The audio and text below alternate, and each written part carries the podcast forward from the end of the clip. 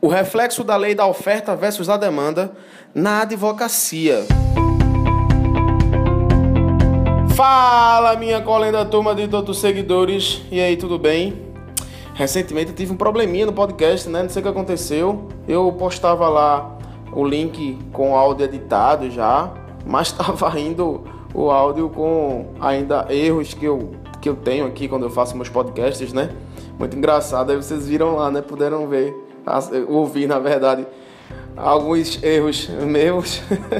mas foi legal, né? Pra vocês verem como é que funciona aqui o podcast. Pois é, uma das leis básicas da economia é a da oferta versus a demanda.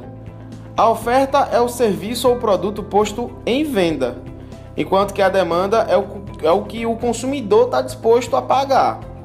Eu vou dar um exemplo.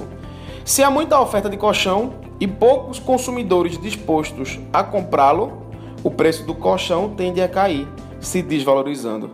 Pelo contrário, se existem poucos colchões, mas muitos consumidores dispostos a comprar colchões, o preço tende a subir, valorizando então o colchão. Essa é uma lei natural da economia. Aprendi isso no terceiro período do curso de direito, quando eu paguei economia jurídica. Não sei como é que é a cadeira de vocês aí. Mas na advocacia não é diferente.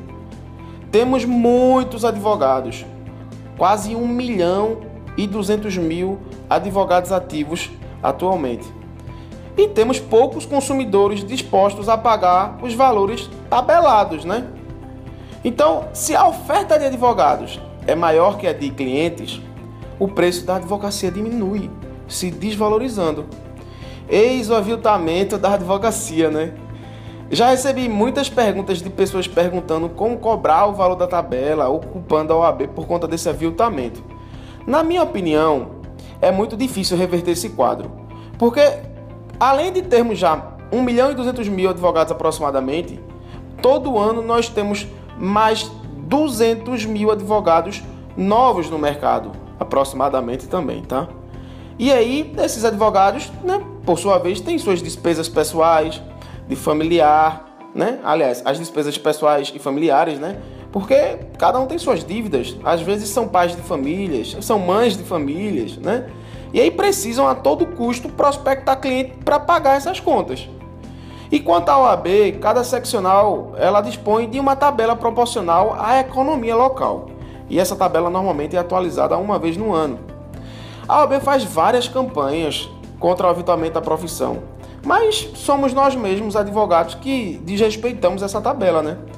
Eu acredito que a solução seria um basta através de um acordo entre, entre todos nós advogados, né? toda a nossa classe.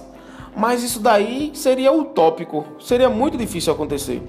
Outra solução seria condicionar a prática de, pra, de preços abaixo da tabela como ato infracional punível. Ou seja, aquele advogado que não, não cumprir com o preço da tabela para aquela ação, ele pode ser punível através de um processo administrativo, né? Mas você ia acabar exigindo que alguns consumidores pagassem um valor que eles não têm condições de pagar.